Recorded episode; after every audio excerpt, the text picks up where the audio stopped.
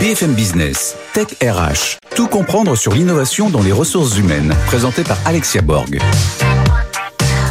Tous et bienvenue dans une nouvelle émission Tech RH. Et oui, c'est bientôt les vacances, alors quoi de mieux pour parler du nomadisme des collaborateurs et pour tout comprendre sur le nomadisme des collaborateurs, eh bien, on va parler outils collaboratifs avec trois grandes parties dans cette émission. Le grand talk avec Marjorie Di Placido pour euh, la création du label Remote Friendly. Et puis, nous allons avoir eh bien, une nouvelle chroniqueuse avec nous dans la Minute Geek, Léa Benaïm. Et nous finirons par l'innovation de la semaine avec Myriam Plouzenec, directrice RH et business de Hollyworking. Mais tout de suite, ils sont dans la tech, ils sont dans les RH et ils sont avec nous pour le Grand Talk. BFM Business, Tech RH, le Grand Talk. Et quoi de mieux pour parler de nomadisme que d'accueillir, non pas sur mon plateau, mais à distance, Marjorie Di Placido, justement, donc créatrice du label Remote Friendly. Bonjour Marjorie. Bonjour Alexia, bonjour tout le monde. Alors justement, on va parler eh bien de, de remote, de télétravail, de nomadisme. Euh, on parle de nomadisme encore plus hein, depuis la crise sanitaire, mais est-ce qu'on peut donner déjà une définition, Marjorie? Oui, alors j'ai envie de dire qu'au-delà d'une définition précise, parce que le nomadisme, à mon sens, est une forme de télétravail, je pense qu'on peut surtout parler d'une réelle évolution à travers les années, notamment, euh, et c'est pas si vieux que ça, hein, depuis cinq ans, euh, concrètement, le nomadisme il y a cinq ans, c'était plutôt. Alors, on va tomber un peu dans les clichés, hein, comme à l'époque les clichés du geek, où on voyait le geek comme un ado boutonneux, euh, enfermé euh, au sous-sol. Et aujourd'hui, bah, tout le monde est un peu geek, de nos enfants à nos grands-parents. Bah, le nomadisme, c'est un peu la même chose. En fait, en cinq ans, c'est euh, une évolution assez significative puisqu'il était plutôt réservé et associé à une catégorie de profils aventuriers, jeunes, sans enfants, en général en dessous de 30 ans, avec un objectif de parcourir le monde avant notamment d'avoir des responsabilités plus poussées. Et ils avaient deux solutions, être en freelancing ou euh, bah, trouver des petits boulots sur place. Et aujourd'hui, avec euh, ce que vous avez très bien évoqué, euh, l'évolution du télétravail, ben, le nomadisme s'est transformé. Euh, c'est devenu une forme de vie accessible à tous au final. Et ça ne veut plus forcément dire parcourir le monde. Ça peut très bien être passer trois mois dans un lieu et puis revenir à son domicile habituel, ou bien ça peut être adopter en fait un nouveau pays en ayant passé euh, quelques mois euh, sur place. Donc c'est quelque chose qui euh, reste quand même majoritairement aujourd'hui associé aux millennials, donc ces profils qui ont entre 25 et 35 ans. Ils représentent encore à l'heure actuelle 44% des nomades. et on trouve aujourd'hui, malgré tout, une diversité dans les profils grâce à l'explosion du télétravail, avec notamment des opportunités en CDI qui permettent aux salariés de voyager tout en télétravaillant. Voilà, donc pas uniquement réservé aux très jeunes qui ont envie euh, de faire du développement et, du code euh, au travers euh, justement leur ordinateur depuis Bali, Espagne, Portugal, mais ça concerne aussi eh bien des familles entières qui ont envie de, s'expatrier. Alors du coup, on peut pas parler d'expatriation, hein, c'est particulier parce que dès qu'on monte un petit peu en, en, en compétences, en années d'expérience, on parle d'expatriation, alors qu'en fait, ça reste quand même du nomadisme. pas facile également pour les recruteurs de d'être assez flexible. Alors euh, on essaye hein, de plus en plus d'être flexible en tant qu'RH à ceux qui le demandent, quel que soit l'âge, quelle que soit la génération. Avec moi, Daniel Moret, directeur général délégué de Golden Bees. Bonjour Daniel. Bonjour Alexia. Alors est-ce que vous, de votre côté, qui vous êtes d'ailleurs une entreprise assez euh, libérée, hein, euh, puisque vous mettez beaucoup de dispositifs en place hum. pour vos salariés, est-ce qu'on vous demande déjà beaucoup de nomadisme et quels sont les retours que vous avez de vos clients RH dans la partie recrutement par exemple? Est-ce que c'est facile? Est-ce que c'est difficile à mettre en place. Alors, commençons par vous. Alors, euh, chez Golden Bees, c'est à peu près 10% des personnes qui sont en télétravail, euh, avec euh, 6 personnes en tout, puisqu'on est 60, euh, dont je fais partie. En fait, je suis arrivé chez Golden Bees, ça faisait à peu près 8 ans déjà que j'étais sur Bordeaux et que je venais travailler sur Paris, 3 jours par semaine. On a réduit le temps chez Golden Bees à 2 jours par semaine en présentiel, et du coup, des personnes qui ont fait le choix, alors pas de partir à Bali ou en Thaïlande, on est resté en France, en région principalement. Et du coup, les, les questions que nos clients se posent, donc nous, on accompagne nos clients Golden Bees, euh, euh, à la fois sur euh, bah, leur problématique de recrutement, leur problématique de marque employeur, et enfin, ils se posent plein de questions. Donc, on a créé une cellule conseil, Insight, pour les accompagner là-dessus. Les questions, elles se posent généralement quand on a des problèmes. Donc, Ok. bah, les problèmes, ils sont liés à des, des profils difficiles à recruter ou une pénurie de profils un peu spécifiques. Et donc, euh, il faut qu'on arrive avec des recettes magiques pour euh, aller euh, les trouver, aller leur proposer des offres d'emploi, des euh, formats de marque employeur. Euh, et sur la notion de télétravail, parfois, c'est une volonté de vouloir euh, euh, proposer une solution personnelle à une problématique d'entreprise euh, euh, complexe euh, et on va retrouver principalement des profils digitaux sur lesquels ils acceptent de rentrer sur une logique de, de télétravail plus poussée. Mais en réalité, le, le, le Covid a fait en sorte que beaucoup d'entreprises n'ont pas eu le choix que de se lancer dans, dans cette partie télétravail. Et ont proposé également pour euh, pour nombreuses personnes euh, le fait de pouvoir bah, partir en région. Et on a vu pas mal de de, de, de personnes bouger en région. Est-ce que, est-ce que le RH va, va être un petit peu plus réticent à l'idée de devoir appliquer finalement à peut-être une demande d'une seule personne pour faire euh, du télétravail et du remote? Est-ce qu'elle va pas se dire mince, bah maintenant que je l'ai, dit oui à un, je suis obligée de dire oui à tout le monde? Est-ce qu'il n'y a pas un petit peu cet enjeu derrière et qui peut un peu freiner euh, justement le, le, le nomadisme? Le phénomène d'engrenage. Euh, en, en, réalité, nous, c'est ce qu'on leur dit là. Le, le premier client d'une entreprise, au final, c'est l'employé. Donc, euh, il faut qu'ils arrivent à, à, à, les écouter, à écouter ce dont ils ont besoin, et pour autant mettre du contrôle. C'est-à-dire que moi, je sais que les deux premières années où j'ai fait du télétravail, c'était un enfer pour moi. C'est-à-dire que euh, on se pose des questions, on se dit qu'on rate des réunions. Alors surtout que moi, c'était du 100% présentiel il y a il y a huit ans, euh, et, et, du coup, on a besoin d'être hyper pédagogue auprès des personnes qui souhaitent euh, rentrer dans ce, phénomène de télétravail. Euh, pédagogue dans le sens où euh, bah, il faut que tu aies une hygiène, de, vie hyper importante. Euh, mais au final, les entreprises, elles, elles, se posent pas cette question-là. Elles vont se poser la question en, se disant, euh, alors oui, si je dis oui à Jean-Jacques, euh, ça va être plus compliqué pour euh, pour d'autres personnes. Elles vont plus se la poser par typologie de profil, euh, par typologie de poste, euh, que par une personne qui va demander, l'autre, ça va être plus compliqué. D'accord, donc on fait quand même du cas par cas et puis on essaye euh, d'être de, un petit peu flexible en fonction de, de, de, de chaque personne. On, on, on, parle de 24 millions de personnes hein, qui envisagent de devenir de digital nomades au cours des deux ou trois prochaines années. Euh, Marjorie, quels sont les défis des entreprises et quels sont surtout les outils qui vont permettre euh, bah, justement d'être flexibles et de proposer ça aux talents? Alors les défis, évidemment, ils sont toujours plus euh, nombreux. Euh, concrètement, aujourd'hui, les entreprises ont commencé à accepter le fait que le télétravail était quelque chose qu'il fallait pérenniser à la fois pour recruter, mais aussi fidéliser. Euh, et là, on passe un cran au-dessus avec le nomadisme, euh, puisque on y ajoute des contraintes, notamment juridiques, fiscales, légales, euh, voilà, associées en fait à cette forme de télétravail. Donc aujourd'hui, j'ai envie de dire qu'en termes d'enjeux, il faut se focus en fait pour l'entreprise en termes de défis sur les parties stratégiques, structurelles et fonctionnelles du télétravail, commencer étape par étape. Moi, quand j'échange avec des entreprises, beaucoup elles ont envie de, de, bien faire et de réussir tout tout de suite, parce qu'en fait, bah, les talents, eux, ont des demandes qui sont maintenant à, à, un instant T, et du coup, il y a cette crainte en fait de les, de les perdre euh, sur la durée. Euh, et donc, du coup, elles ont envie de tout faire, et c'est là où on arrive à du télétravail qui est subi, et c'est ce qu'on a vécu en fait avec la crise Covid, quand on a dû mettre les choses en place très rapidement. Alors comment Moi, j'ai envie de dire justement. Alors justement, avancer pas à pas, c'est vraiment très important en commençant par établir une roadmap qui soit structurée pour l'année 2023, avec notamment un premier élément qui est la révision des process RH afin de les adapter au télétravail. Parce que là, pour l'instant, une très grande majorité d'entreprises sont encore fixées avec des règles et des process qui datent de l'époque full présentiel, full bureau. Donc forcément, il faut s'adapter à, à, cette nouvelle euh, manière de travailler. Bien s'entourer pour avoir du recul également sur euh, ce qui fonctionne et réitérer si besoin. Ensuite, euh, évidemment, continuer à prendre le pouls régulièrement pour anticiper et agir dans la foulée. Euh, faire en sorte que euh, les talents soient entendus et que l'on puisse régulièrement savoir ce qui dysfonctionne dans l'entreprise pour améliorer l'existant.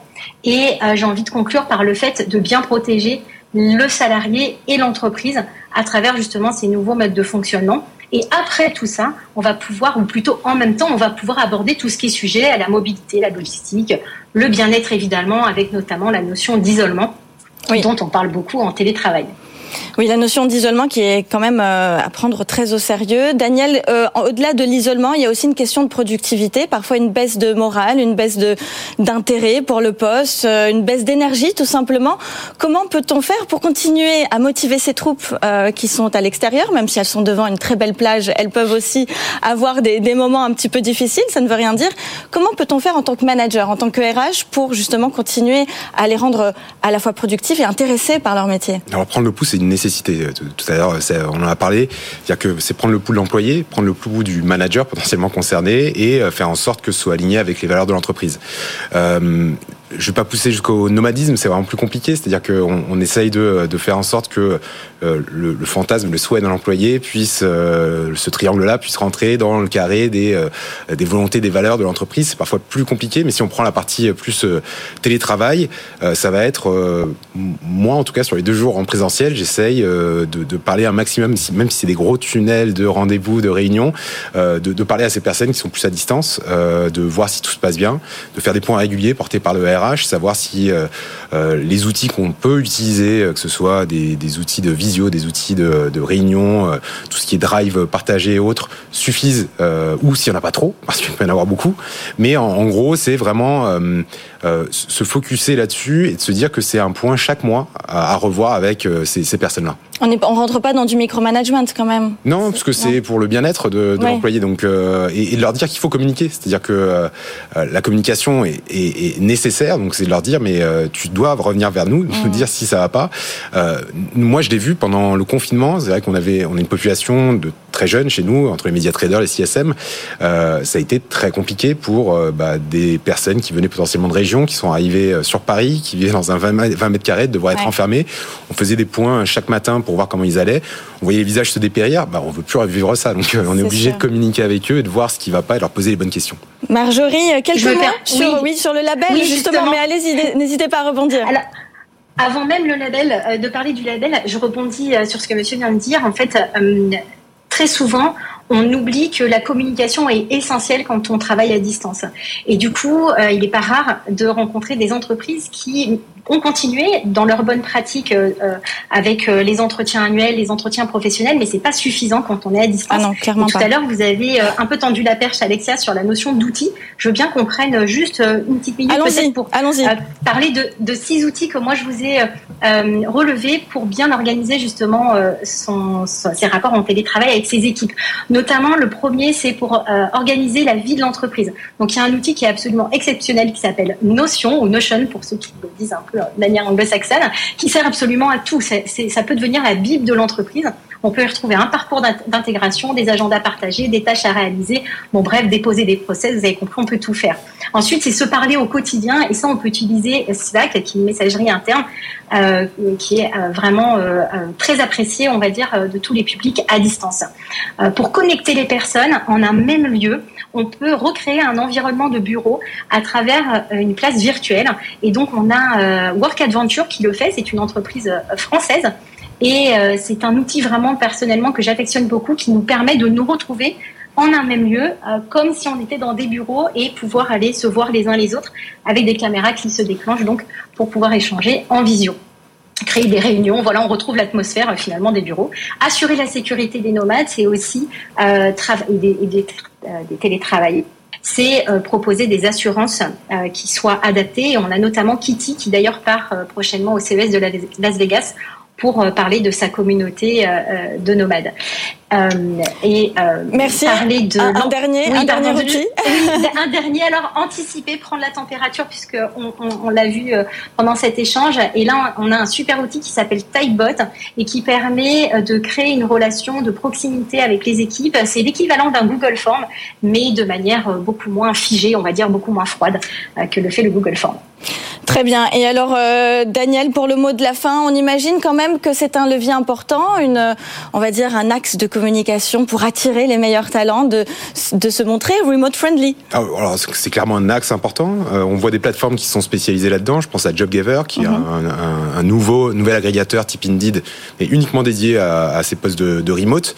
Et ensuite, sur la marque employeur, c'est une évidence que euh, proposer à des salariés d'être de, d'être en capacité de pouvoir travailler d'où ils veulent, bon, c'est génial. Après, effectivement, il faut pour l'entreprise proposer bah, tous les outils et toutes les sécurités à l'employé de pouvoir le faire. Merci infiniment Marjorie Di Placido, donc euh, fondatrice du label Remote Friendly, et Daniel Moret, directeur général délégué de Golden Bees. Merci messieurs dames d'être euh, venus sur les plateaux de Tech RH. Merci. Je vous dis à tout de suite pour la Minute Geek avec Léa Benaïm. BFM Business, Tech RH, la Minute Geek. Et avec nous, notre super journaliste Léa Benaïm. Bonjour Léa. Bonjour Alexia. Voilà, vous connaissez certainement Léa de, de Tech Co. Aujourd'hui, Léa va nous proposer trois outils digitaux euh, pour les nomades. Alors, euh, pour ceux qui ne sont pas en place hein, et qui veulent travailler tout en voyageant, il existe des solutions. Et oui Alexia, le premier outil sur lequel il ne faut absolument pas faire défaut, c'est la sécurité. On sait que l'année 2022 a été l'année des cyberattaques et que 2023 ne va pas être épargné. On n'arrête pas de vous le dire sur notre antenne. Faites attention à vos données, surtout si vous êtes un voyageur et que vous avez l'habitude de vous connecter un peu n'importe où, que ce soit à Bali, en Uruguay, au Brésil. Investissez dans un VPN. Un VPN, ça protège votre connexion Internet et surtout votre identité en ligne. Il masque votre adresse IP en chiffrant vos données, c'est super important. Alors moi, je vous en propose un, mais à vous de choisir le meilleur. D'accord, allons-y. Attention, tous les fournisseurs de VPN ne se valent pas. Moi, j'ai choisi de vous proposer ExpressVPN. C'est le leader mondial du secteur. Alors, son avantage, c'est sa présence dans 94 pays. D'accord. Ce qui veut dire qu'il y a peu de chances que vous trouvez dans un pays où le logiciel ne peut pas vous protéger. Vous avez juste à indiquer la zone géographique dans laquelle vous êtes et ExpressVPN vous fournit une adresse locale. Vous allez pouvoir naviguer anonymement et ne plus craindre les risques type piratage de données, usurpation d'identité ou espionnage d'activité. Et puis Alexia, je viens avec une bonne nouvelle. Ah, on adore les bonnes nouvelles. C'est la minute télé-shopping. ExpressVPN cassé prix pour les fêtes de fin d'année. Environ 100 euros pour 15 mois, c'est-à-dire 7 euros par mois. C'est assez raisonnable, surtout que quand on pense que grâce à ça, vous êtes en sécurité. Oui, alors super pour les cadeaux de Noël, tiens, pourquoi pas? Mais alors une fois qu'on est en sécurité, mais il nous manque quand même la communication, le contact humain, ça va nous manquer ça, non? Comment on peut Eh ben oui, alors pour le contact humain, j'ai peut-être la solution. Ah. Imaginez, vous êtes en, en télétravail chez vous ou dans une chambre d'hôtel devant votre ordinateur. Et soudain, un de vos collègues préférés, ça peut être Julie Cohen par exemple, ah. toque sur un écran géant et vous parle. C'est possible grâce à une entreprise qui s'appelle La Vitre. Je crois que vous les avez reçus justement dans. C'est vrai, on les a déjà reçus. On adore La Vitre. Voilà. Alors la start-up, elle vous propose un grand écran vertical qui fait à peu près 2 mètres de hauteur pour rester en contact direct avec ses collègues. On le sait aujourd'hui au niveau des outils de communication, on est plutôt au point entre Teams, Zoom, Skype. Il y en a du choix. Mais là, La Vitre, elle propose de mettre l'accent sur la présence, sur les contacts, pour avoir un effet quasi identique à la vie qu'on a quand on est physiquement ensemble. La start-up, elle vous donne la capacité d'être présent à un endroit depuis un autre, tout en conservant les mêmes codes, les mêmes facilités d'échange, la même simplicité que lorsque vous êtes sur place. C'est du direct, votre collègue se met directement devant sa vitre et vous parle en temps réel. Vous êtes peut-être à l'autre bout du monde, mais c'est comme s'il était dans la même pièce que vous. C'est un peu de la téléportation. De la téléportation. J'aimerais bien faire une émission comme ça. Ça pourrait ah bah, être intéressant. Avec grand plaisir pour voir ma... Alexia. Voilà, on, sera, on sera ensemble même à l'autre bout du monde. Et puis, il y a quand même, euh, on nous reste une petite minute quand même, euh, un outil qui nous permet de quantifier son temps de travail. Eh bah oui, lorsqu'on est sur la route ou en décalage horaire, calculer son temps de travail, ça devient un vrai défi. Alors que c'est une démarche essentielle pour surtout fixer son prix. On pense au, au freelance, par exemple. Alors, Toggle, c'est une solution pour traquer votre temps de travail. Vous pouvez même envoyer votre bilan de votre journée à vos clients avec tout le détail. Le logiciel fonctionne avec ou sans réseau. Il calcule combien de temps exactement vous avez passé sur un projet pour ensuite envoyer la facture à votre client. Chaque tâche est représentée par un diagramme afin de visualiser facilement où est passé votre temps dans une journée. Et en plus de juger objectivement vos horaires, Toggle vous aide à être plus productif. C'est très important. Côté prix, il existe une version gratuite mais sans toutes les fonctionnalités. En vrai, il faut compter plutôt 18 dollars par mois pour avoir tout le tout le tout le package. Tout le, package. Bah, génial. Merci infiniment Léa. Merci, Au plaisir de vous revoir dans TechRH. C'était super. Merci beaucoup. Avec grand plaisir. Je vous dis à tout de suite pour l'innovation de la semaine. BFM Business, Tech RH, l'innovation de la semaine. Et avec moi, Myriam Plouzanek, directrice RH et business de Holly Working. Bonjour. Bonjour Alexia, merci beaucoup. Eh bien, merci à vous. On va rentrer un petit peu plus dans le vif du sujet, dans les détails, parce qu'on veut comprendre comment est-ce concrètement possible. On a tendance à penser que le nomadisme est un petit peu plus orienté pour les freelances, pour ceux qui sont euh, auto-entrepreneurs, alors que justement on peut conjuguer salariat et nomadisme. On va essayer de, bah, de comprendre avec vous déjà comment est-ce possible avec Holy Working, qui est un mélange de holidays and working, si je ne me trompe pas. C'est exactement ça. alors qui êtes-vous? Expliquez-nous ce que vous proposez. Alors, nous sommes une start-up euh, nantaise euh, née euh, avant Covid et qui aujourd'hui envoie les salariés à travers le monde. Nous sommes, nous, chez Holyworking, tous nomades, 100% télétravail. Donc, nous sommes utilisateurs de ces outils collaboratifs dont on a parlé avant, notamment les plateformes visio, chat, qui, sont nos, outils, nos plateformes sociales et collaboratives ce qui nous réunit d'abord euh, chez Holyworking, c'est le nomadisme à l'international, c'est les problématiques employeurs de recrutement, de fidélisation, et euh, c'est cette conviction forte que l'expérience d'immersion à l'international soit, soit bénéfique à titre personnel et professionnel. Alors concrètement, ça veut dire quoi? Ça veut dire qu'aujourd'hui, un salarié euh, qui a besoin ou qui a envie de, s'expatrier, si c'est un peu le, terme à utiliser, euh, il vient d'abord vous voir, il va d'abord voir la RH, la RH vient voir. quels sont les process très exactement? Alors on a les deux clients. On a les salariés qui ont des envies de, découverte, de d'expériences inspirantes qui les fassent grandir humainement et, et professionnellement.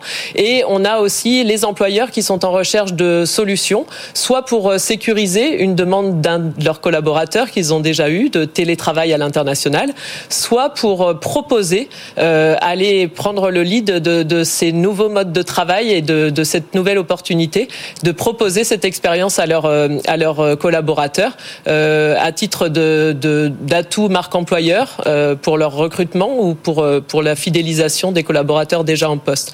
Donc on est on accueille à la fois les salariés à la fois les, employeurs. Les employeurs proposent aux salariés ou les salariés vont aller chercher l'aval de leur manager opérationnel sur la faisabilité opérationnelle de leur projet. Euh, je rappelle que Holyworking, c'est une expérience de 3 à 12 mois ah. en full remote mais qui est adaptable à des situations d'entreprise qui ne sont pas en full remote habituellement. Bien sûr, euh, c'est pas uniquement accessible au full remote. Euh, et, et, et, les salariés vont aller voir, vont aller, vont aller checker la faisabilité de leur projet avec leur manager. Et ensuite, nous, nous allons présenter le, le modèle juridique qui est le cœur de notre innovation aux RH et aux, et aux employeurs pour qu'ils qu'ils accèdent à cette demande. Alors, est-ce que le salarié doit obligatoirement partir de, de, de la France ou est-ce qu'on peut utiliser justement vos services pour recruter des gens qui sont déjà implantés à l'international?